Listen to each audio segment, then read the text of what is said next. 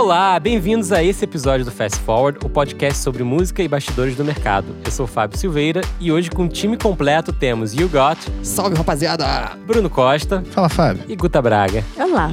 Gente, o tema de hoje é um pouco metalinguístico, já que um dos motivos por que a gente começou o podcast foi justamente esse: compartilhar informação e fazer o conhecimento girar pelo mercado. Nos últimos dois anos, com o boom da injeção de recursos do streaming no mercado da música, houve uma oferta até súbita de vagas para trabalhar no mercado, sem falar nas oportunidades de empreender também. O mercado de música, para dar uma noção, gravada, o mercado de música gravada no mundo, para dar uma noção, segundo o relatório do IFPI, saltou de 14,3 bilhões de dólares em 2014 para 19,1 bilhões de dólares em 2018, um crescimento brutal.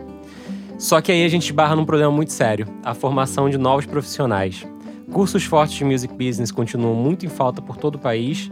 E para discutir com a gente esse gap e também as oportunidades na educação de música no Brasil, temos conosco aqui hoje ninguém menos que Arthur Fitzgibbon, MD ou Managing Director da One RPM Brasil. Tudo certo, Arthur? Olha, eu achei tão bonitinho. Tudo bem, muito obrigado por me receberem. Obrigado a todos. É uma honra, porque eu realmente sou ouvinte do podcast desde o 1, cara. Pra gente é uma alegria saber isso. Falou total. o nome direitinho, foi bonitinho mesmo, né, cara? Nossa, Tem eu uma já ganhei um pirulito, cara, porque ninguém acerta, cara. Eu fico tão feliz. O Arthur de 8 anos, Como é que se chama? molequinho que era zoado na escola? Eu fico tão feliz com Como é que isso. te chamam de. o Fitz, como é que usam Fitzgibbon normalmente? Não lembro, esqueci todos eles nesse momento. É. Agora, o pior, assim, pro meu filho. Meu filho, Ricardinho, beijo. É Ricardo Dilser Fitzgibbon. Dilser. Dilser. Que é alemão da minha ex-esposa. Aham. Então, você imagina Dilser Fitzgibbon. Eu falo, cara, esse moleque vai ser astronauta com esse É um nome. trava-língua também excepcional, né? É isso aí. Arthur, é, começando um pouquinho a, a gente falar desse tema aqui, é, houve um, momento ali, talvez, entre 2008 e 2010, mais ou menos, em que é, o digital era meio terra de ninguém, né? Não existia iTunes no Brasil, existiam algumas poucas iniciativas é, soltas, né?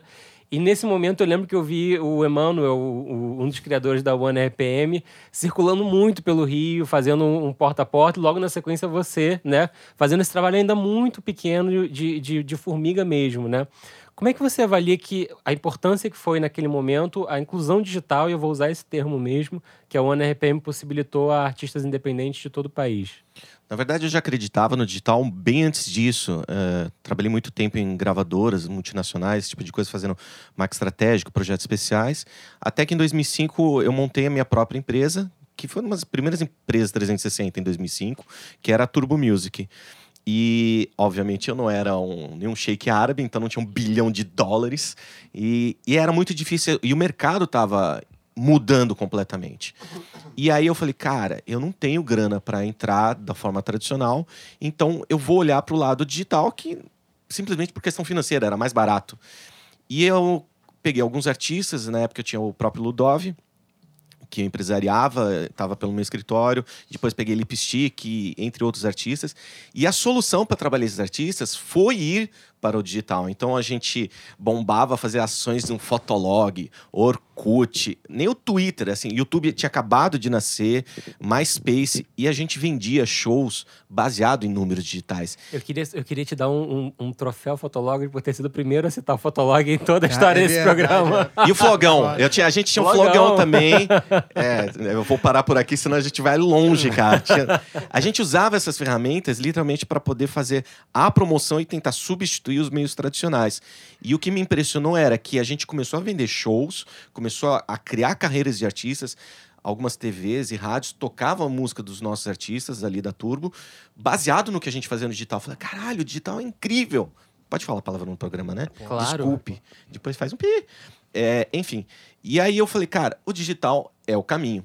Eu já acreditava ali completamente que era o futuro e que aquela crise que a gente estava sendo imerso, ela ia ter a, a solução no digital.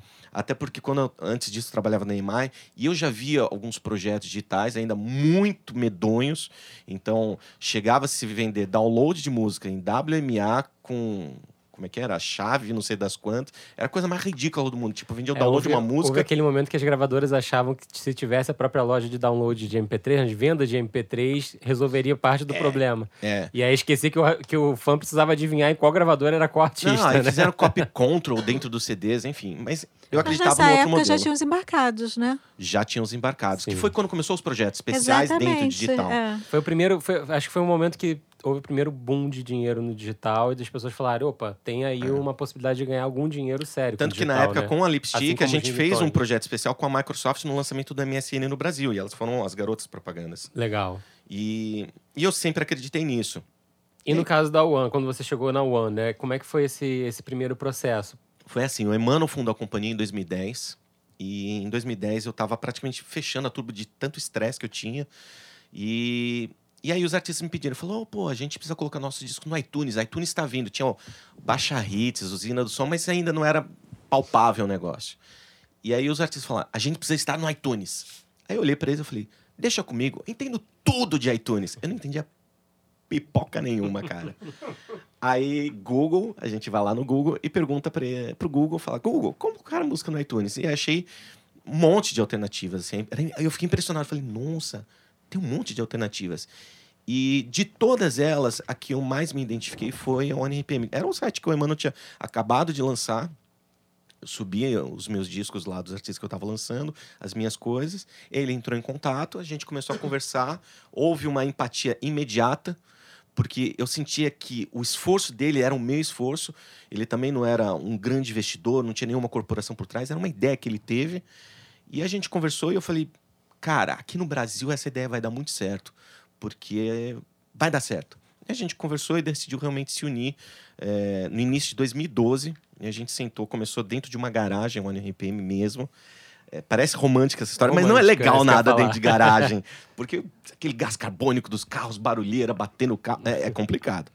Mas, E- pra contar a história tá ótimo. e a gente decidiu se unir exatamente por uma similaridade de, de pensamento. Ele sabia, ele tinha a mesma visão que eu tinha e, e a gente se identificou na hora. Falar, cara, o mundo vai para esse lugar. Só que em 2012 ninguém queria fazer isso. Então Sim. a gente se identificou, resolveu se unir. Foi um ano praticamente sem receita nenhuma. É, só Muito contextualizar, né? 2012, o iTunes tinha acabado de chegar no Brasil. Brasil. o- Dezembro de o 2011 áudio foi quando eles começaram. aparecendo, o YouTube dava primeiros sinais. Então, assim, muito longe de ser o mercado A que é hoje. receita era pífia, assim, Nada. mesmo. é. Ah, tinha já o Comes With Music da Nokia, Sim. Usina do Som, que foi o nosso primeiro serviço, né? Que não, que a gente isso, pode isso é chamar pós-sonora, You Can mas assim, em termos de efetivamente sustentar a indústria, não era. Não, de termos de receita É. mesmo, veio Mas, com... mas, mas, Guta, eu tinha certeza absoluta que o ciclo, o ciclo, nosso ciclo da música, ele, ele dura 10 anos. Esse é um estudo que eu acho, tá? Não li em nenhum lugar. Mas eu acho que ele sempre dura 10 anos. Então a gente teve os anos 80 com vinil, os anos 90 com CD, os anos 2000 da pirataria. Pirataria foi um ciclo, sim. E os anos 2010 era quando a indústria estava se reorganizando. A gente via diversos modelos de reorganização, de troca de executivos, de troca de pessoas. Então aquele comodismo profissional, ele começou a se a sair do mercado e as novas mentes começaram a chegar. E foi quando a gente realmente achou, falou, cara, vai mudar. Então vamos apostar agora, assim, imediatamente. E foi quando a gente foi primeiro chamado de loucos mesmo. É, e de, e de uma forma completamente diferente, né? Porque naquele momento vocês ofereciam uma plataforma self-service, né? Ou seja, qualquer artista de- de- entrando ou pagando, né? Ou, ou fazendo um acordo podia subir. Inicialmente a ONPM era, com, era muito similar com o processo da CD Baby. Era Isso, paga, distribui, plataforma técnica e acabou. eu lembro. E eu, e eu falei com o Emmanuel, eu falei, mano, vou falar como produtor, como dono de selo, como artista, porque eu já tive banda também. É, o que as pessoas querem não é isso, não é uma solução técnica, mas é uma solução de inteligência. Porque o mundo quer ficar independente. E existe N problemas em N lugares. Mas você concorda que nesse momento o, a, a atuação de vocês, de uma certa forma, permitiu que gente que não sabia, mas como eu subo? E aí você ia para várias feiras e lugares e você falava, já te explico, é muito simples, custa tanto, é assim, você sobe Exato. lá, o formato é esse, tá resolvido, né? Exato. É fazer pelos outros que a gente gostaria que tivesse feito pela gente. Isso. E aí o que eu queria entender desse momento é, eu- até de uma forma imaterial, o que, que vocês foram encontrando, né? Porque, de uma certa forma, quando você passa por vários lugares do país e você oferece para as pessoas a chance de subir, você acha artistas que vão estourar muito antes de que todo mundo que tá ali Sim. só olhando, né? Quem tá colocando a cabeça para fora da água. É, mas o começo foi assim, foi muito difícil, porque era muito porta na cara. Ninguém queria fechar com a gente. A gente era os azarões do mercado. Tipo, meu, você vai falar de um negócio que não existe, de um dinheiro que eu nunca vi, e. Por que, e vocês são uma empresa pequena? Então, era uma resistência enorme, porque a gente tentou os grandes nomes, aquela coisa toda.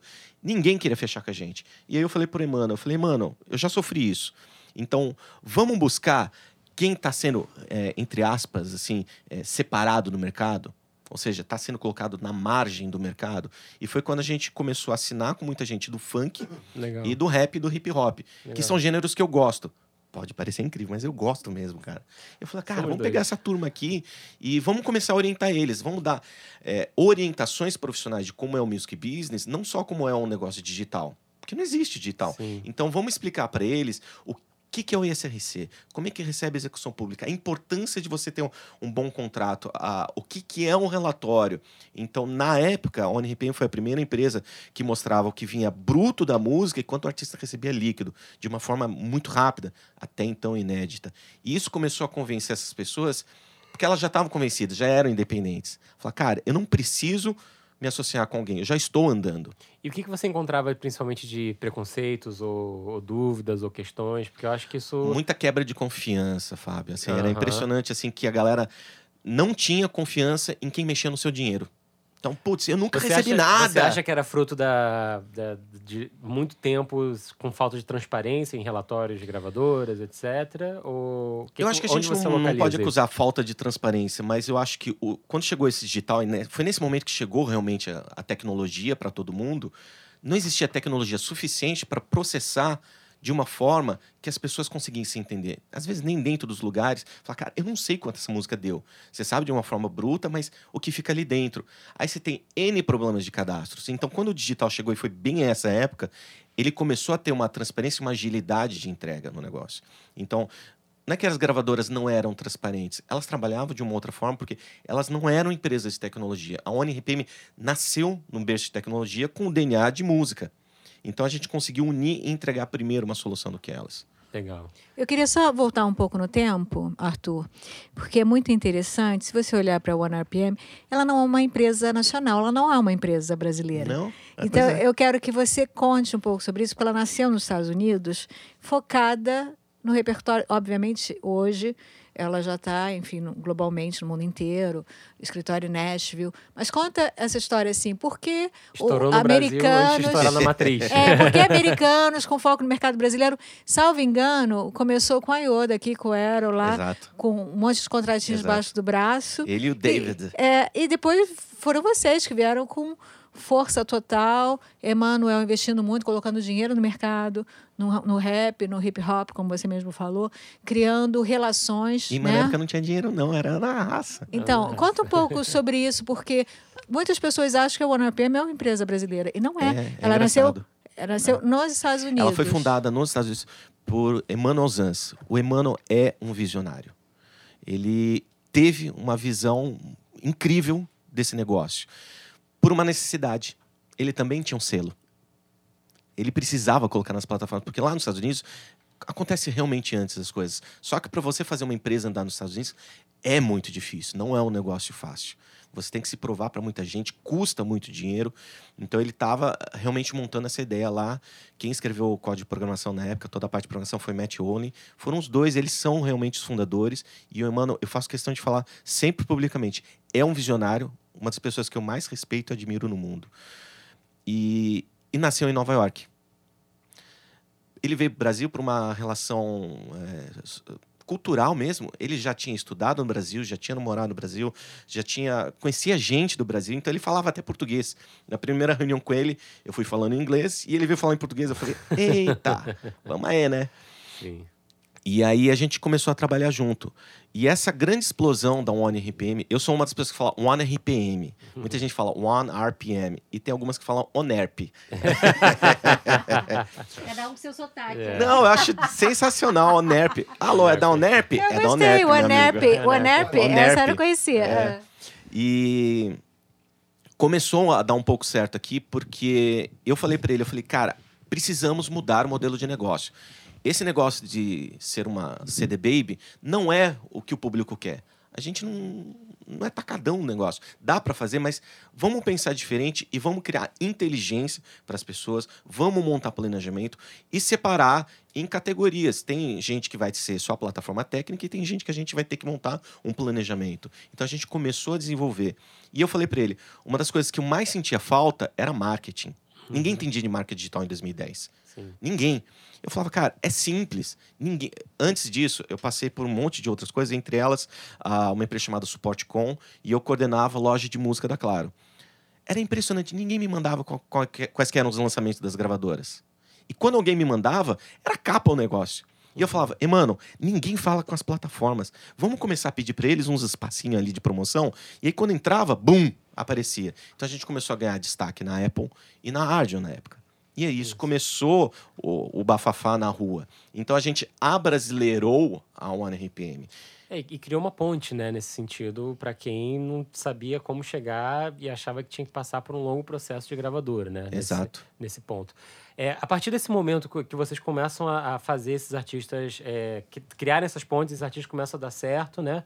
É, o que, que você encontrou de dificuldades, assim, em relação a eles, em termos de dúvidas, questões e até em termos de equipe, né? Porque a gente tem que falar de, de preparação de, de pessoas para trabalhar com isso. Cara, sabe o que que eu me senti às vezes parecendo? Sabe aqueles é, pastor na Praça da Sé que fica com a Bíblia falando e ninguém dá a mínima atenção pro cara? Porque eu ficava falando, o digital é o futuro, só faltava estar com a Bíblia junto. Ninguém acreditava. Eu falava, meu, esse negócio não vai dar certo, mas tudo bem, você quer minhas músicas? Tó. E aí a gente tinha que convencer as pessoas porque havia uma desinformação generalizada. O, o nosso meio da música, não só no Brasil, mas de uma forma muito glo- global, ela tem uma ansiedade extrema. Ele quer o resultado agora. Ele vai fazer o negócio que o cara fez e deu certo na semana passada. Isso é muito doido. Ele não quer. Ah, não tá dando certo? Ah, então faz se quiser aí, cara. Putz, tá dando certo, preciso dar resultado amanhã, meu amigo. Sim. E aí isso era a maior dificuldade. Era o processo de reeducação das pessoas que havia um business, que ele precisasse ser sustentado e que isso ia durar a médio e longo prazo. O primeiro grande artista que a gente fechou, que eu realmente tomei um susto, foi o Gabriel Pensador, em Legal. julho de 2012, se eu não me engano. Então, o Rossato, que era o empresário dele, a gente conseguiu. Eles não deram a mínima bola, mas me deram o disco. E foi super bem na rádio. Eu não vou falar números assim, mas na época eu falei, nossa, vamos comprar um almoço essa semana, cara. Tipo isso. e, e aí foi quando eu percebi, eu falei, cara, se um Gabriel Pensador tem necessidade, hum, podemos pensar maior, podemos pensar grande. Mas a gente tinha que reeducar as pessoas. Haviam novas pessoas nos- no, mercado, nos escritórios, nas gravadoras, que elas estavam abertas a entender. Era uma lousa branca, Fábio. Era lindo você falar para a pessoa: você sabe o que é o download? Conta que paga pelo seu download, em quanto tempo você recebe? E as pessoas paravam e prestavam atenção. E eu falava: eu acho que essa vai ser a próxima geração de executivos da indústria fonográfica. Sim, começando ali, né? Só interrompendo assim, é, e trazendo o papo para agora, para 2020, eu achei muito interessante a sua tese que a cada 10 anos as coisas vão girando e tal. A último giro foi em 2010, o, o próximo é agora, né? Uhum. E qual, qual, qual são essas mudanças que estão rolando? Ó, eu acredito. O streaming ainda vai continuar dando um Lançou bom um dinheiro. fast forward, pô. Parabéns, Guto. Dá pra colocar ótimo, uns efeitinhos de The Flash aqui assim, cara? Saímos do rewind direto pro FF. Eu achei interessante o que você falou, cara, tipo, é, é empírico, assim, eu tô vendo isso e. Sim. É. É, eu sou um maluco de plantão mesmo, cara. não tenho medo de falar isso, não. Mas eu realmente acho que vai vir um novo ciclo. E o novo ciclo. O streaming ainda vai continuar vendo, assim como o CD viveu pelos anos 2000. É, a gente vai continuar rendendo bons frutos, continua crescendo, mas vai haver uma troca de ciclo, sim. E eu acredito que a audiência do artista vai valer ouro muito mais do que o plays. Então, tá mudando o processo de publicidade. Desde o ano passado, já se gasta mais de 50% do dinheiro da publicidade global no digital do que na mídia tradicional. Foi a primeira vez que isso aconteceu. Global. Isso não vai diminuir. Então vai começar a mudar esse dinheiro. Esse dinheiro vai vir para o digital. Como que você vai trabalhar essas marcas, essas mídias, essa publicidade? Então, o artista que consegue conversar com seu público, reter ele, não é ter um milhão de pessoas, mas você ter mil pessoas capacitadas, engajadas e falando diretamente, isso vai valer muito dinheiro. É, o Jimmy Ivan, ele deu uma entrevista, acho que pra Billboard, né, no início do ano. Foi tipo uma das primeiras matérias do ano. ele falando exatamente isso, que essa é é uma preocupação que ele tinha na época da Interscope e que é o game changing é, da indústria, que o- é, é o poder do artista de falar diretamente com a base dele. E a, Exato. dependen e a dependência e.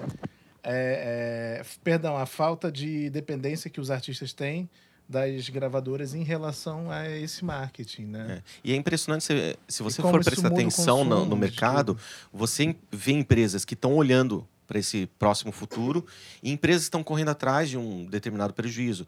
Porque é muito fácil correr atrás do rabo hoje. Então, se fazer uma distribuidora digital é legal, mas há cinco anos atrás. Tanto que na ONRPM nós não nos consideramos nem uma agregadora, nem uma distribuidora digital, apesar da gente fazer esse trabalho. O nosso nome correto, técnico que a gente gosta de levar, é uma desenvolvedora digital. E, e aí, assim, até aproveitando o gancho do Jimmy Ivan, que tem relação com o que você mais ou menos está dizendo, como que você vê a One RPM se preparando para. Ou pode não ver também, se preparar para ter um contato direto com uma po- potência, potencial base de fãs? É, a gente já tem, já há uns dois anos a gente tem colocado esse, plan- esse plano em prática. Um deles foi a criação da Diverge, que é uma empresa de playlists própria. Isso, não, há três anos a gente já faz isso. Então, a gente criou uma empresa de playlists, onde a gente coloca dentro das plataformas e gera uma audiência própria. Então, nós temos playlists de 300 mil pessoas, 200 mil pessoas, 100 mil, são 180 playlists a cross-platform que a gente trabalha. Isso é uma audiência própria. Sim. É uma audiência própria médio, porque é um pouco própria no sentido de que você não depende 100% do editorial dos serviços, Exato. mas a sua audiência está diretamente nos serviços também, né? E eu acho que essa é a maior preocupação, como que você fala é, sem depender desses intermediários, né? Porque, é, por exemplo, quando a Ardio fechou, Uhum. né, é, o serviço, muita gente ficou sem playlist e possi- pessoas que eram populares lá ficaram né, sem essa base. E aí, e até assim, comentando, a, a Jo falou no episódio anterior que tá voltando essa moda de, de hot sites e, e sites de, de trabalhar o CRM Sim. é, direto nessa parte de e-mail, até para você poder ter um contato direto da pessoa, né? O telefone, o que quer que seja. Sim. Né? É, existe alguma, algum, algum incentivo na OneRPM a nível Existe. institucional para isso? Existe. A gente já tinha um, um serviço que era, desde o comecinho, que eu achava maravilhoso, que era o e-mail em troca de um download. Eu achava maravilhoso. Eu fiz isso pro meu selo na época. Eu nunca, nunca fechei a Turbo Music. Ela tá adormecida. Mas eu lembro que uma vez a gente fez um download é, em troca de um e-mail com uma banda que eu tinha lá, que é o Ramires, que eu amo de paixão. E, cara, a gente pegou muito e-mail. E a gente depois fez uma ação de newsletter depois trabalhou esse tipo de coisa. Hoje a gente tem um negócio chamado pré-save, que é uma ferramenta maravilhosa. Não tô- tem, todo mundo tem pré-save, mas a gente não, não cobra nada. não- O pré-save faz seguir o perfil do artista, faz seguir uma playlist que indica do artista, faz adicionar música que vai ser lançada à biblioteca do cara, dá nome, e-mail, idade e cidade do cidadão. E como que vocês trabalham essa, essa lista depois? Então, ela fica disponível para o artista. Então, o que, que a gente faz? A gente tem dois modelos de trabalhar. Ah, vocês disponibilizam Sim. esse mailing list Sim. depois? Fica dentro do painel de né, controle. pro Legal, artista. legal. É legal. Mas mais do que isso, a gente está realmente preocupado com essa construção de audiência. Então, a gente capta também todos esses e-mails globais. E aí a gente começa a criar uma base. Então, vamos supor, a gente lançou Roupa Nova. Ah, Uma música nova agora em dezembro, eles estão com a gente, o catálogo inteiro veio. Lançamos, teve 22 mil cliques, se não me engano. Um número similar com isso. A gente pega esse e-mail, a gente sabe que são pessoas que gostam de roupa nova. Então, se eu for lançar uma coisa muito similar com roupa nova, eu já sei exatamente que base impactar. Só que você multiplica isso por 280 mil artistas que a gente tem. Então você. 280 mil? Peraí, pausa. É, Pausa dramática. Peraí, pausa é ótimo. mas tá longe do que a gente quer, Fábio. Tá. É, Estima-se, no, no pico do MySpace, existiam 400 mil artistas em atividades no Brasil, musicais. Sim. Se a gente tem 280, pô, Isso- tá longe ainda do meu Brasil- Você está falando de Brasil, milhões, né? Brasil, Você Brasil, está falando de Brasil. milhões, né? Em termos de audiência, né? Se você juntar todos é os artistas. muita gente, é muita gente. Então, a gente realmente ainda está muito é, precisando amadurecer o nosso mercado. Mas essas ações é uma delas. Então, a gente segmenta por público, a gente faz o processo de redes sociais, a gente investe em mídia. Isso é muito doido. Então a gente tem a, a Diverge, a gente investe em mídia, mídia tradicional mesmo, para promover as playlists e acumular mais gente para poder falar ali. A Isso- gente tem parcerias com rádios e com televisões, veículos de mídia. Sim. Então tem os estúdios que a gente tem, quando a gente for fazer uma transmissão live, a gente faz parceria com algum veículo de mídia e fazer uma transmissão junto pelas redes sociais do cara. Isso, isso tudo, de uma certa forma, é conhecimento, né? E aí, Sim. a, a, para mim, a pergunta que fica, assim, com um mar de estudo tão vasto quanto esse, 280 mil artistas, é qual é o, o- onde, quais são os conhecimentos que você acha que faltam hoje para o artista é, trabalhar e você já falou um deles, né? Um é ansiedade, beleza, né? Isso aí é inerente. Mas onde você acha que estão os verdadeiros buracos, os gaps nesse, nesse trabalho? Por incrível que pareça, ainda, ainda o básico é a maioria, a maioria das dúvidas. Então a gente tem uma parceria muito forte, tanto com o UBC como a Abramos, de explicar o que é o ISRC. Porque nas plataformas digitais é, não, se, não tem obrigatoriedade do ISRC. Mas a gente pede. Então, quando a gente está cadastrando música, aparece um pop-up gigantesco ali falando: você tem que ter no ISRC. Não sabe? Clique aqui, saiba mais, blá, blá. Mas as plataformas elas podem entregar, gera um código qualquer, não registra, não é o registro de ISRC. Então a gente tem que explicar para as pessoas que o ISRC rende execução pública. É, para quem não sabe, é o CPF da música. Exato. Sabe? É, esse é um, é um problema assim básico. O outro problema assim extremamente básico, o artista acha que lançar a música está resolvido o problema. Ele não faz um processo de planejamento, de lançamento, nem de comunicação. Então a gente criou uma ferramenta de analíticos diários ali e é engraçadíssimo. Às vezes o artista ele pega o link e divulga. E você vê um pico no dia que ele divulga. Aí você fala, pô, mas por que teve esse pico? Porque teve divulgação, pôs no stories do Instagram. E o cara não faz mais. Sim. Não, mas eu já coloquei uma vez esse mês, eu não posso ficar pedindo para meus artistas. Mas Porra! na hora de divulgar hambúrguer e pizza que chegou no delivery, todo mundo, né? Recebidos essa da semana. Cara, é sério, eu vejo. Uma... Esse é um fenômeno, assim, que me, me traz um pouco de indignação. Eu acho que pizzaria e hamburgueria, cara, eles mandam muito bem. Porque a galera divulga de bobeira. Cara, eu vejo assim, tal, não sei se é por causa da minha, minha recente bolha, mas rapper, cara, é assim, é, é assim, é rapper com milhões de seguidores no Instagram. E aí fica fazendo, sabe, divulgando. Ah, vou fazer um clipe aqui. Ah, eu recebi cinco pizzas. Vou fazer mil stories pra falar da pizza. Sendo que esses artistas não entendem que, cara, se você, sabe, faz um- uma parceria com uma marca, você vai ganhar muito mais dinheiro. E Não, tem- teve um sertanejo recente que a gente pediu, falou, ó, cara, tem duas semanas pro lançamento da tua música. Pré-save todo dia, então faz dois stories por dia até lá. Beleza, fez o primeiro dia duas vezes e deu pico lá, 14 mil pessoas no dia. Eu falei, caraca, Agora vai. agora vai. Segundo dia, nada. Aí a gente começa a cobrar. Terceiro dia, nada. Quarto dia, nada. E a gente, poxa, bicho. Não, é que eu tava viajando, tava fazendo show não sei aonde. Então, ainda falta realmente esse processo da educação. E, e tem, isso, é, isso é interessante porque é uma faca de dois gumes, né? É, De um lado, você tem uma facilidade muito grande de se comunicar com sua própria base, mas por outro lado, você não tem os- a preparação, muitas vezes, você vai simplesmente no, no instinto, né? Na, na intuição para se comunicar com a sua própria base. É. E falta muitas vezes aquele profissional ali qualificado na equipe trabalhando. Quando né? o mundo ficou independente, ninguém ensinou as pessoas a ficarem independentes. Então, os artistas falam: eu sei fazer meu trabalho. Então, eu faço a minha música, eu faço a minha arte, eu posso cuidar da distribuição, pode cuidar do planejamento. E esse é realmente um erro. O artista, ele acaba realmente se focando no mundo artístico. Sim, Ou ele se foca numa coisa, ou se foca na outra. sim, Então, é muito difícil encontrar um artista que faz as duas coisas ao mesmo tempo e bem. sim. Então, é preciso achar uma pessoa boa. Eu acredito que o sucesso ele vem de quatro pilares. O primeiro deles é o talento. Isso tem a ver totalmente com a educação. Porque se você não tem talento, o que, que você faz? Você se profissionaliza, você estuda mais, você vai praticar. Então, você vai ter um talento bacana. O segundo é a equipe. Você tem que ter uma equipe boa com você. Quem é essa equipe? Não é o cara que fez Harvard. É uma pessoa que é inteligente, que ela entende a sua necessidade. Às vezes é o teu colega de infância. O cara fez, ah, ele fez economia no qualquer lugar aí. Tá tudo certo. Desde que o cara entenda o processo de- do negócio, da estrutura, essa pessoa pode te ajudar ali. E se você não tem, você procura. E se essa pessoa que você procura, você pode ser seu amigo de confiança. Ah, ele não sabe. Vai estudar. Tem tanto livro, tem tanto cursinho, tem tanto webinar aí para poder fazer, podcasts maravilhosos.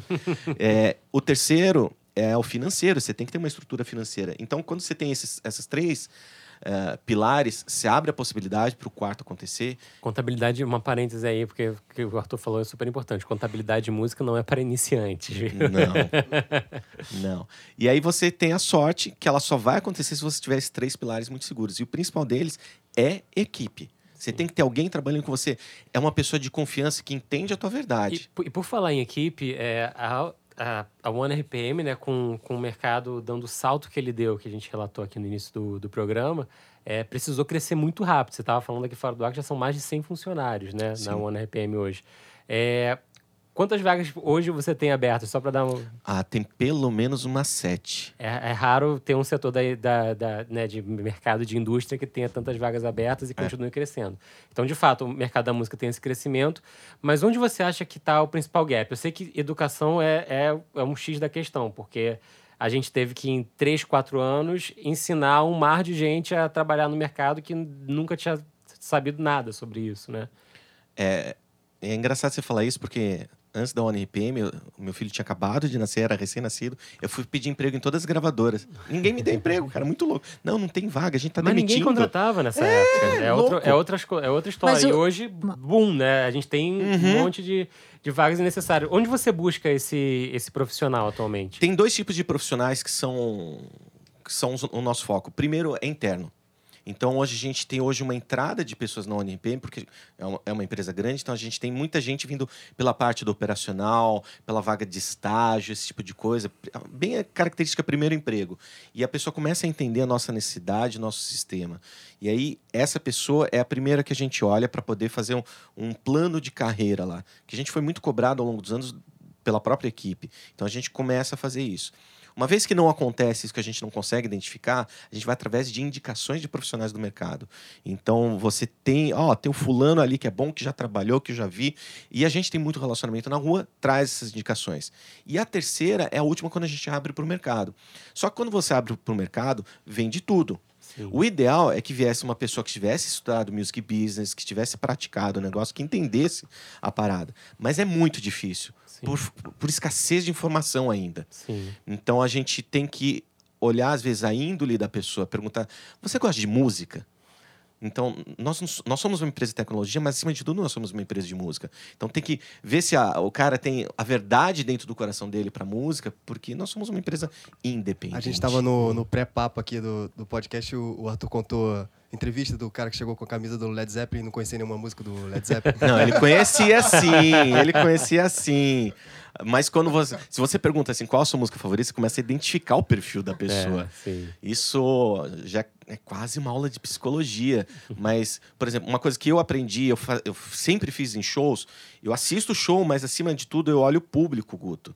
Então, quando você começa a olhar o público, ver que tipo de reação ele tem, de posição corporal, de gestura, de vontade de cantar, você começa a realmente entender, sabe, a essência daquele ser humano, para poder saber que tipo de trabalho você vai fazer para ele. Então, numa entrevista, você tem que entender muito além do que simplesmente currículo. Ah, eu estudei em Berkeley, fiz o curso de Music Business em Los Angeles. Uhum. Legal. Ah, currículo enfeitado, cara, isso tem pra caralho. o lance é que às vezes a personalidade da pessoa conta muito mais, cara. Muito. Sim. Muito mais. Se Atitude, a pessoa né? é proativa pra cacete, é. porque todo mundo vai falar que é proativo, mas, pô, ser de verdade. Ser de verdade é... é mas você enxerga isso na entrevista. Arthur, todo mundo fala que tem dificuldade em encontrar profissionais em determinadas áreas. Na sua experiência, onde você acha que a gente tem uma lacuna maior de profissionais? E se um profissional hoje quisesse ingressar, ingressar na área da música, quais cursos e dicas você daria para esse profissional? Eu acho que tem uma lacuna muito grande pro é a molecada nova que vai vir, que vai substituir todos nós aqui. Essa molecada nova é uma nova geração extremamente impaciente extrema. Eles já nascem diretores, é muito doido, né? Tá lá três meses e fala: Vem cá, como é que eu vou ser diretor aqui no negócio? Quero ser head. CEO antes head, dos 30. Cara. Head é assim, putz, é o título que eu nunca vou gostar que me deem, cara. Enfim. É, e essa turma é muito ansiosa e eles são muito ligados artisticamente ao negócio. Então eles querem trabalhar na música para poder fazer um stories com o cara. Eu já vi no meio de uma reunião falar: vamos fazer stories aqui. Eu Melhor não, gente.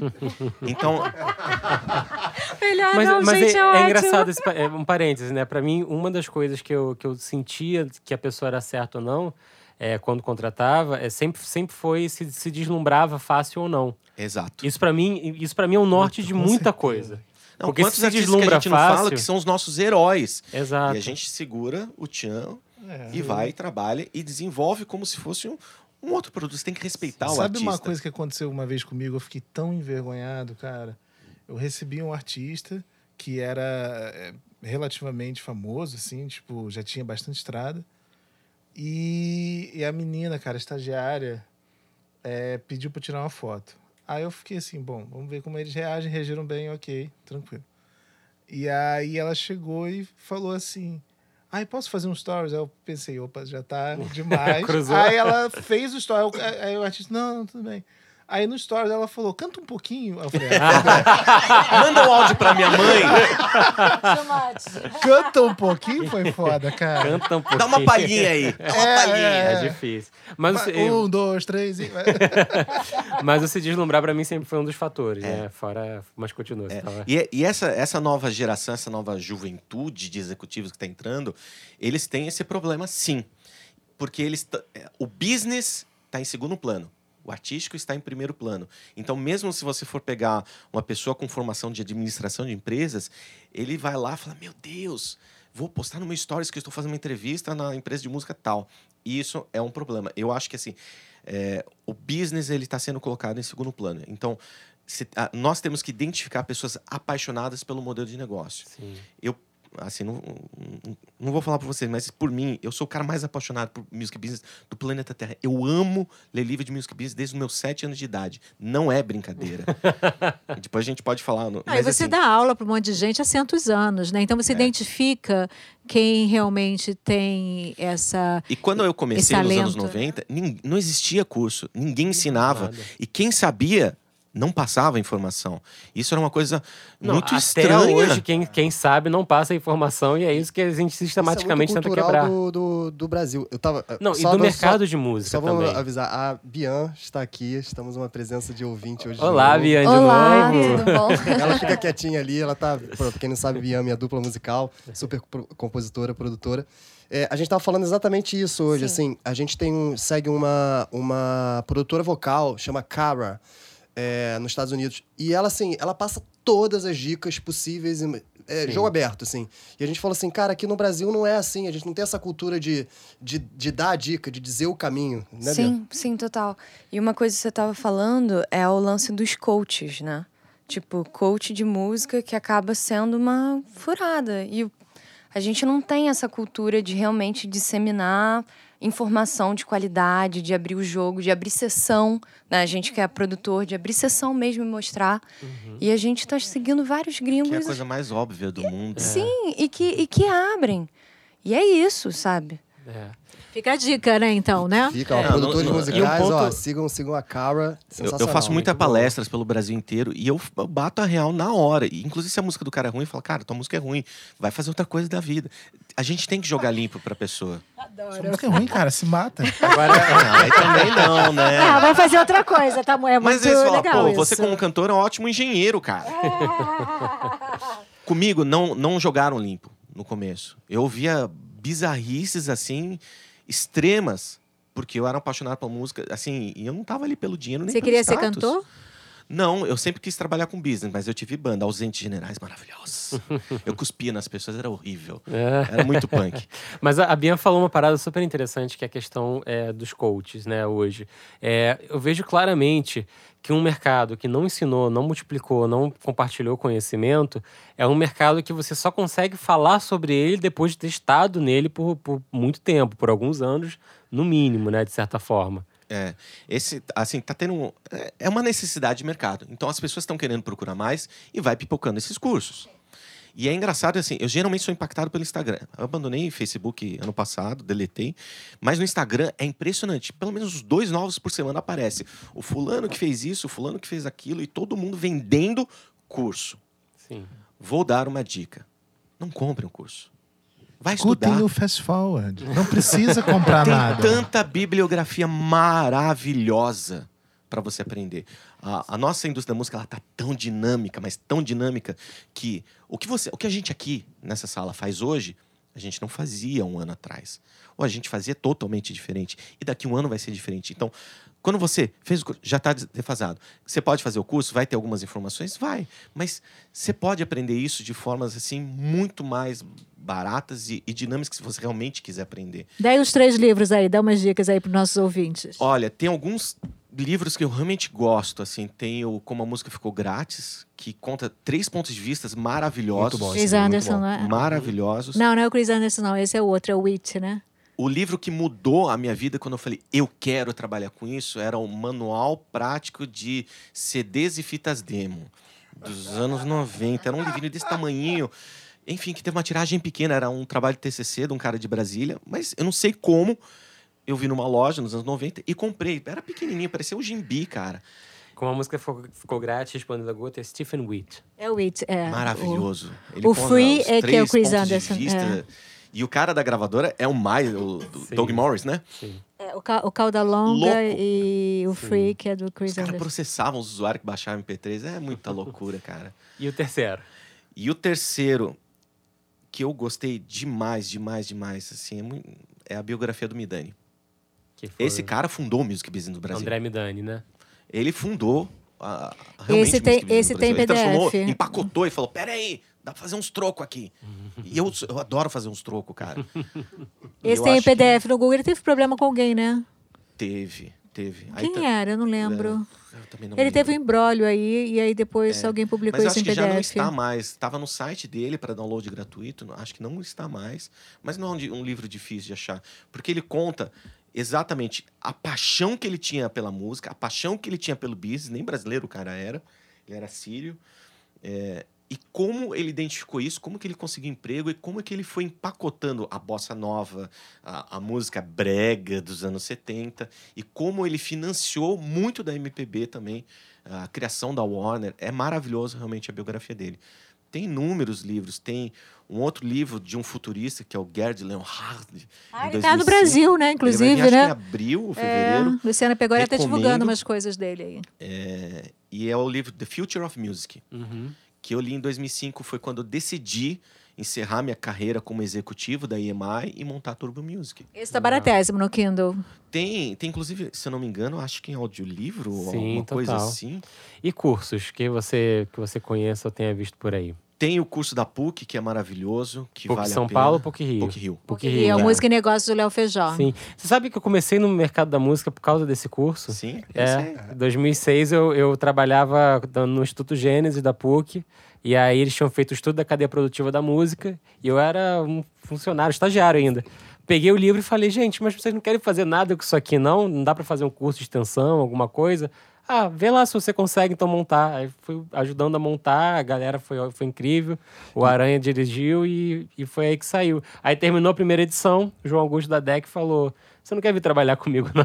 Eu Ele falei, visionário. "Quero." O João é visionário. O Esse Zo- cara o é João bom. é um visionário. Olhou pro Fábio e falou: Esse cara é Mas bom. esse, o legal é que esse curso existe até hoje, num formato bem diferente. Ele chama Música e Negócios. é, e eu acho que tem, tá aberto agora, vai começar uma nova turma. Ele, ele tem uma ou duas turmas por ano, Vai dependendo do começar ano. agora dia Se eu 4. não me engano, foi inclusive. nesse curso que a Guta me levou e eu conheci Ex- Guto, certo? Exatamente. Fascinado que o cara falando de marcas ali. No tempo que você tinha tempo pra mim. Aí eu falei assim: vamos lá na PUC, eu vou te levar pra conhecer uma pessoa incrível. Pô, Lembra disso? bronca Isso- até em podcast. né?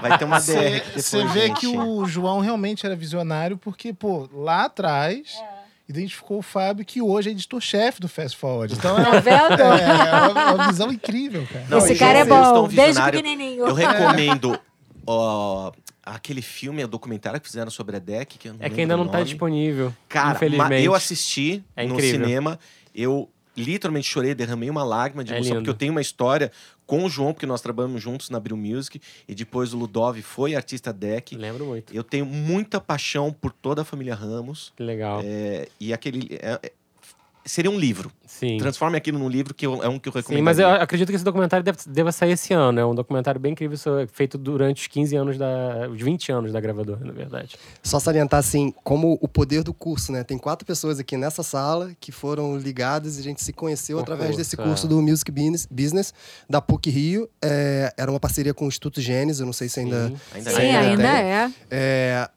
eu, da, eu dava, na minha vida passada, eu dava aula lá de Music Branding. Assim, Sim. tinha um, trava num outro mercado. um mercado Recomendo o mais de- livro de Guto Guerra, Music Brand, muito bom. Obrigado, Olha. obrigado. Edição, está esgotado, as duas edições, assim. Tem que, tem que fazer Tem um que livro. piratear. E-livro, Vou piratear. audiolivro, por favor. E eu, eu dava aula de music branding lá, conheci a Guta, a Guta levou o Arthur numa aula e o Fábio era monitor, ou Monitor. diretor do, do Era, curso. né? Exatamente, bem Então, na segunda o- edição. você vê o, o- como, É. como o curso, o Arthur falou, é um lugar que une as pessoas dentro do, do- do, do mercado. Com e, certeza. e seis, sete anos depois estamos aqui no Fast Forward. Tem outro- É, eu não conheci nenhum de vocês lá, mas tudo bem. É, mas mas é onde curso você não estava? foi É, forte, fui né? vencido, voto vencido aqui. Ele, ele- o, Onde Bru- Você o faltou Bruno, nesse dia, né? o Bruno só aprende na prática. Ele acha É. ele é a Eu- favor da prática. Eu gosto também, eu gosto também de curso, mas é, eu acho que tem que ter casca também, né? Sim. É, e o segundo curso que eu recomendo era um curso que até então tinha em São Paulo, de pós-graduação, da Inhembi Morumbi, sobre produção fonográfica. Sim. É, eu tive o prazer de ser convidado para ser um dos professores, fiquei três anos lá. Parei agora porque realmente não dá tempo Sim. de fazer tudo. Existe uma graduação em produção fonográfica na, na Universidade Estácio de Sá, né? Sim. Ainda que. Do que Maírton Bahia, é a isso? formar muita gente. E tem um curso em São Paulo que eu gosto muito. Na verdade, tem vários mini cursos atualmente, né? Existe um curso de music, music business no On Stage Lab. Sim. Ele foi desmembrado desde o ano passado em vários mini cursos, então eu recomendo que entre no onstagelab.com e, e Esses são confiram lá. recomendados mesmo. Fabiana Lian, inclusive, tem bolsas agora, ela está promovendo. Sim. Eu acho incrível. né, Esse São curso da, da Inhembi Morumbi, que, que eu tive a felicidade de lecionar algumas matérias ali, é, saiu muita gente boa de mercado lá. Muita Que gente legal. boa mesmo. É, hoje, dois desses meus ex-alunos são funcionários meus na UniPM. Que legal. E eu sei que muitos deles foram para muitas produtoras, porque as pessoas falavam, Arthur, você tem alguém para indicar? Eu indicava meus ex-alunos. Então, essa era a melhor referência que eu tinha. Porque eu, eu sabia que o aluno era bacana, ele ia lá, prestava atenção, anotava a matéria, fez um bom trabalho, uma boa prova. Eu tinha tranquilidade em recomendar eles. Que legal. E, e recomendar também, gente, é, quem, tem, quem não tem tempo, às vezes, para fazer um curso mais longo, né? Existem muitos desses mini cursos, tipo do On Stage Lab, mas existem também os, os festivais de música, né? E, o- e os congressos. Então, As feiras, né? o Music Trends no Rio sempre tem workshops que ensinam o básico, né? Assim, São, Assim, Paulo, São Paulo a WME, tem, que vai agora WME. começar com os cursos. Então é uma lista, é uma, uma alternativa muito bacana de fazer uma imersão e ainda ter a oportunidade de conhecer muita gente, né, do mercado. É, eu acho que essa é realmente a maior eh, necessidade do mercado. Não é uma necessidade artística, é uma necessidade de business. É muito, ou como diz um, um amigo meu que entende muito do business, Uhum. é o business. Business. É o business. Cara, o business. A gente precisa de mais gente trabalhando para música. E quando eu falo trabalhando, é fazendo esse trabalho de escritório, que parece chato, mas não é chato. É o melhor trabalho do mundo. Cara, a gente pode trabalhar com camiseta, tênis, não é aquela coisa super formal de paletó e gravata. Você até pode ir, mas vamos dar risada. Cara, nós precisamos de pessoas apaixonadas pelo business Com certeza. vai crescer demais esse mercado. Então, vai estudar. Você que está ouvindo, se profissionalize, leia livros, discuta com as pessoas, sabe? Eu não vejo nenhum problema, assim, às vezes, às vezes parece que tem esse negócio de concorrência, que as pessoas não são amigas. Não, às vezes o, o teu funcionário está na concorrência, tenha um bom relacionamento, troque informações. Você sabe alguma coisa? Conta para as pessoas. Eu conto. Às vezes as pessoas me dão bronca. Pô, você contou aquilo? Contei. Qual o problema? Pelo menos Sim. a gente compartilhou a informação. Com não tem que certeza. ficar dividindo esse negócio a ponto de falar, é meu, eu vou ser mais inteligente do que a pessoa. Se você descobriu, outro vai descobrir. Então, divulga. E Com como é que certeza. fura a bolha? Por exemplo, o cara que nunca trabalhou, eh, fez a universidade, saiu lá do Ayambi Morumbi e fala assim: ah, eu quero trabalhar na indústria. Como é que faz? Bata na porta. Não tenha vergonha. Nenhuma. Vai lá na UNB e fala assim: e aí, Arthur, tem uma é, vaga pra mim? é. Às vezes a gente consegue receber todo mundo, a gente tenta. Às vezes não consegue. Mas bata na porta. O não você já tem. Eu vou te falar que eu já contratei estagiário assim. Eu fui dar uma palestra numa universidade e, tipo, ele foi o caminho inteiro. Era, tipo, um décimo primeiro andar, tive que descer de escada. Ele veio o caminho inteiro me fazendo perguntas e querendo saber mais e querendo participar. Vou dar um exemplo fantástico. Nós temos uma menina que está trabalhando com a gente lá, que é a Beatriz Paranhos. Ela é uma menininha assim, desse tamanhinho, assim, pititiquinha, é, minha, mirradinha. No sim do ano de 2018, que foi dezembro de 2018, ela estava no stand da Be My Years, que uma amiga minha estava trabalhando lá. Depois eu trouxe essa amiga para trabalhar conosco, que é a Carla. E aí ela falou: Ah, Arthur, se a gente tá precisando de gente aqui, eu vou indicar a Beatriz Paranhos aqui, que ela é, é bacana. Eu falei: Ah, é? Ah, trabalhou com a gente mesmo. Ganha salário? Não, ela apareceu lá um dia e ficou.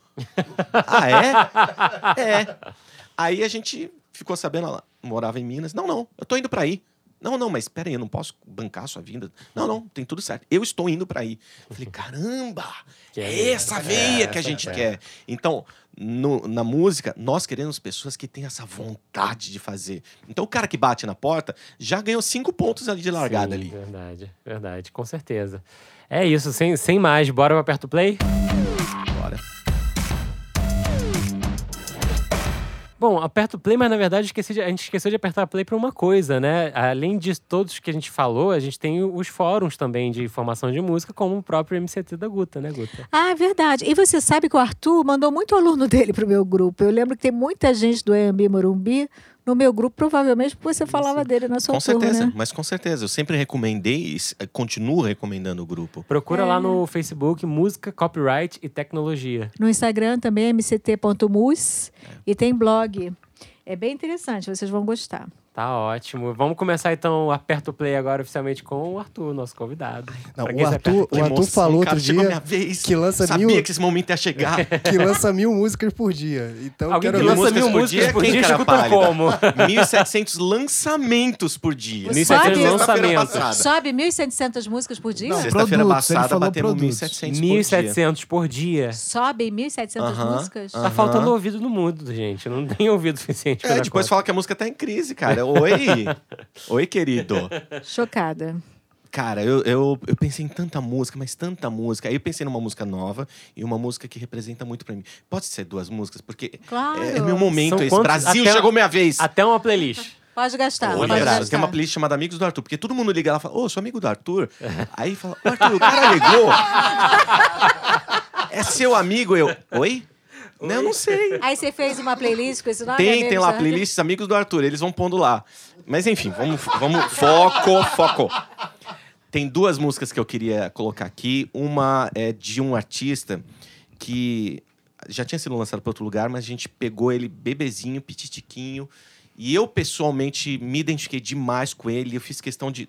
Todo o planejamento de marketing, toda a estratégia, desde que ele entrou lá até hoje, é escrita ainda por mim. Eu cuido com um microscópio dele que chama Gustavo Mioto. Eu realmente acho incrível. Ele é uma pessoa maravilhosa.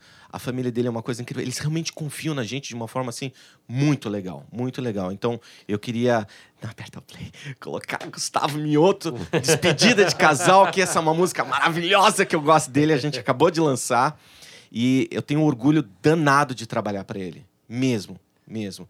E a segunda música, posso falar já? Segura, faço Manda suspense? brasa, não. É uma música que é, é muito importante para minha vida, que é uma música que a gente lançou pela Turbo e que até hoje eu continuo ouvindo e tenho paixão. É daquelas que a gente, se tá limpando a casa, você sai rodando o peão ali, que é a lipstick com cada segundo que eu tinha. Olha que legal, muito Olha. bacana. Muito bacana.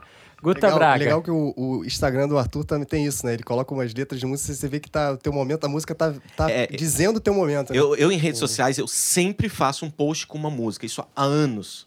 Foda-se se alguém vai ler ou. É pra mim. Então, eu tenho trilhas sonoras. Isso é Legal. bom e ruim. Porque depois passa um momento, aquele momento ruim, a música é boa, mas aí você. Enfim. É associada, né? É, memória, uma é igual perfume. Perfume e música realmente transportam você para um lugar. Então, eu sempre faço posts lá, seja no Stories ou no, eu sempre indico uma música para saber o mood. Eu sou tipo um, um editor de playlist. próprio. Eu já fiz isso muito com música da Lineker, porque eu ficava vendo Lineker pelo YouTube, ficava viajando, aí escrevia a letra que eu Aí é bom para dar indiretinha também, É, essas coisas. é Aquelas super, indiretinhas. Super, Assim, super. Aquela moça entende. Agora eu tô numa nova fase, então eu só faço dia D agora. É, Uh! estamos sabendo. Mas quem você aperta o play nesse programa? Então, eu aperto play para um produto maravilhoso que eu recebi só o teaser, fiquei até meio frustrada, porque eu vi o teaser achando que era o clipe inteiro, que é lindo, chiquerésimo, em preto e branco. Aí fui pro YouTube falei, não, agora eu quero ver o, o vídeo inteiro. Fui pro YouTube e não achei. Mas fiquei ouvindo no Spotify. Aliás, a gente podia ganhar uma grana no Spotify, que a gente só fala de Spotify né, nesse, nesse podcast.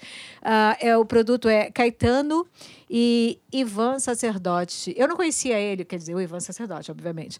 E a produção é do próprio Caetano e tem outro produtor também incrível, que eu não lembro não, como é é? Letieres Leite. É lindo, né? O, o, o produto ficou lindo. Incrível, E, né? e acabei de descobrir que agora temos todos os vídeos. Então, vou fazer a É, quem playlist tiver. de vídeos. que- e e esse, esse show vai começar a rodar também, com mais um músico de apoio e vai ser super bacana. Ah, é? Quando vai começar essa... Começa em, come- quem tá escutando a gente provavelmente já vai ter já vai ter passado, que vai ser o primeiro show 8 de fevereiro no Castro Alves em Salvador, mas vai rodar ainda. Incrível, maravilhoso. Caetano, tá de parabéns. Muito Bacana. Bruno, pra quem você aperta o play? Então, eu, eu preciso confessar o seguinte. Todo, toda gravação de programa eu tenho o plano A e o plano B. E o plano B eu sempre já faço pensando na Guta, né? Pra salvar caso a Guta, né? Precisa de um plano B. Hashtag expondo aqui, né? Obrigada, amigo. I Exposed. love you. A gente precisa de vídeo desse momento, cara. Vocês não têm ideia de como é delicioso ver isso aqui. É, mas aí, assim, eu não vou mentir, eu tô ouvindo em loop ainda o que eu recomendei no programa passado, que por acaso gravamos ontem. Então eu eu expondo novamente aqui. É, gente, a gente tá com uma dificuldade porque a gente tá gravando alguns por semana e chega uma hora que é, não tem mais play pra apertar.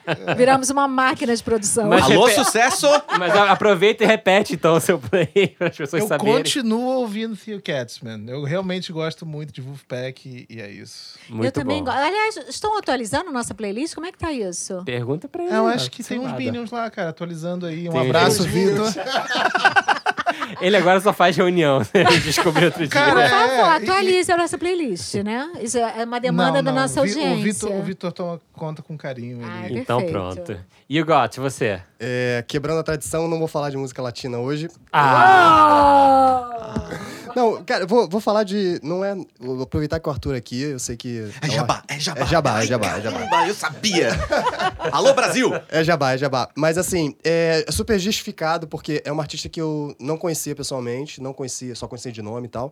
E ela teve aqui semana passada no estúdio, gravou uma música e eu fiquei de cara com ela. É uma artista muito foda, muito foda.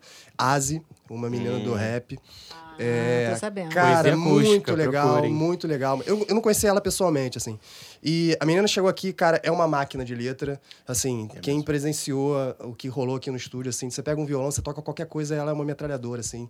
Melodias muito legais. Asi, um beijão pra você. E a Asi lançou é, essa semana uma faixa que é um feat com dois artistas, John MC e Oik, é a faixa Embrasadão. Então fica a dica aí, Asi Embrasadão. Bacana. Eu tenho uma recomendação só. É, é um disco que é daqueles que você coloca pra escutar e quando você vê, você terminou o disco e foi uma delícia. É um disco pra quem gosta de folk. É um, é um grupo novo chamado Bonnie Light Horseman, que é uma junção de três artistas, uma cantora chamada Ana, Anaïs Mitchell e dois colaboradores de artistas como The National, The Sheens e mais uma penca de artistas legais. E fizeram um disco folk que eles bebem das- da, da música de tradição folk, mas recriam ela com uma mixagem primorosa. Você vai amar ouvir, Gottes, essa mixagem. E, Antes de você fechar o programa, eu queria aproveitar para fazer um elogio no Aperto Play ao Poesia Acústica 8. Olha só. Ai, Cara, amo. Você Saiu? achou o seu aperto play de Achei, hoje. não, mas de dezembro. Mas assim, ainda tá válido. Porque que música foda, cara. Esse é o que tem o MV. Bill? Projota. É esse, é esse. Ai, adoro né? poesia acústica, eu sou Muito fã. bacana. dele. Elana também, né? É, que também teve aqui, é super. E Bianca tá aqui conosco. Tem música pra recomendar? Tenho. Então, The Weeknd vai lançar álbum novo esse ano. o quê? Agora fala! Fala! É que eu não tava aqui hoje. Gente, põe legenda, eu tô perdido! Fala. No episódio anterior, eu declarei que pra mim The Weeknd é um artista um pouquinho inferior, mas por favor, eu quero escutar a Bianca. Então vai rolar barraco. ah, que? Agora nós somos três, três contra um. Adoro ser discordante. Eu gosto muito de The Weeknd também. E quatro, caraca, hein? Ó, eu sou voto de Minerva aqui, hein? E você? Eu gosto Não, do mas eu- Weeknd. Eu tô muito A curioso. Bianca Ele olhou lançou com olhar coisa? fuzilante aqui pro Arthur. Eu ele gosto do gostar. Weeknd. Ele, Então somos quatro! É isso aí. Cinco nesse momento, conta certo. aí. olha, por Vamos essa não interferir no algoritmo The Weeknd, gente. Cliquem lá, mais skip rate, vamos Isso, baixar isso aí. audiência, por favor, cliquem. Gente, mas peraí, parei com o meu shade. É Vai porque lá, a verdade Bia. é que ele tá super sumido. E a gente até comentou, não sei se estava no ar ou, ou não, no programa passado, que ele não deu as caras no Grammy também. E, mas ele lançou alguma coisa? Então, é, no final do ano passado ele lançou, eu acho que você deve ter ouvido já, que duas músicas que são singles. Ah, tá. É super É. 80s, assim. Então, é, a verdade, Blinding Lights, que foi. Bom, eu espero que eu não esteja errada, mas eu acho que foi com o Max Martin, aquele Uau. produtor. Eu acho que ele Uau. participou. E a Heartless, que, enfim, eu achei um trabalho que. Eu tô muito ansiosa pra ouvir esse álbum. É, porque, tipo, ele tem uma pegada dark é, do RB do The Weeknd, mas O ao mesmo tempo. Vem, né? Sim, porque parece que o, o carro-chefe vai ser a Heartless. né? Então, é, gente, ouçam porque. Tem segunda Tem o. Max Martin na música, sim. Sim. Chequei, Chegou no É. Google chequei. Então, que bom. As duas vão pra. Não, só se o Fábio topar, autorizar. Não, aqui. não, não, cara. Eu, não, eu sou contra, eu sou contra Ele é autocracias. vencido, ele é voto vencido. Mas só pra fechar o pensamento, é, eu tô muito ansiosa porque essa, essas duas músicas, elas têm uma coisa retrô e ao mesmo tempo é tipo o futuro pra mim. Tipo, como produtora musical, eu ouvi, eu falei assim, cara, essa é a parada. É você pegar uma coisa retrô e fazer ela soar 2020 ao mesmo tempo. Legal. É. Que ótima justificativa, de coração. A gente, ju- a gente jura que não combinou a polêmica. Não, e ela não ouviu o Jota, Sim. então não deu tempo. Gente, quero agradecer muitíssimo a presença do Arthur. Muito obrigado, Arthur, por estar aqui com a gente. Lindo. Eu que Diretamente agradeço muito, muito, muito. Fábio, Bruno, Guta, Bian o Gotti. É, é realmente uma honra para mim. Vocês podem me considerar um, um fã do podcast. É, eu falo isso pessoalmente e corporativamente, porque eu falo em nome da UNPM. É uma responsabilidade muito grande falar isso, porque são mais de 100 pessoas que são alimentadas pelas decisões e o que a gente fala aqui em público. Vocês fazem um trabalho de esclarecimento vital para o futuro da, da música brasileira, porque as pessoas que ouvem e assimilam essas informações são as pessoas que vão trabalhar amanhã conosco, para nós, ou nós para eles. Então, continuem esse bom trabalho, não parem. O que eu puder fazer para poder realmente apoiar vocês vai ser feito e isso tá registrado e Você gravado. sabe, você sabe quem, quem vem obrigado. aqui depois vira consultor extraoficial do programa para várias pautas, né? Então aguarde nossas ligações e Uai, WhatsApp. eu já, eu já não era? Eu não- você não me considerava ainda? É melhor encerrar então, gente. Valeu, até semana que vem. Tchau, tchau. O FF Podcast é produzido por Fábio Silveira, Bruno Costa, Guta Braga e Yugot. O editor-chefe é Fábio Silveira. A gravação de áudio e edição final são feitos por Yugot no Yugot Studios, no Rio de Janeiro. A trilha sonora é de Yugot e Bian. Até a próxima.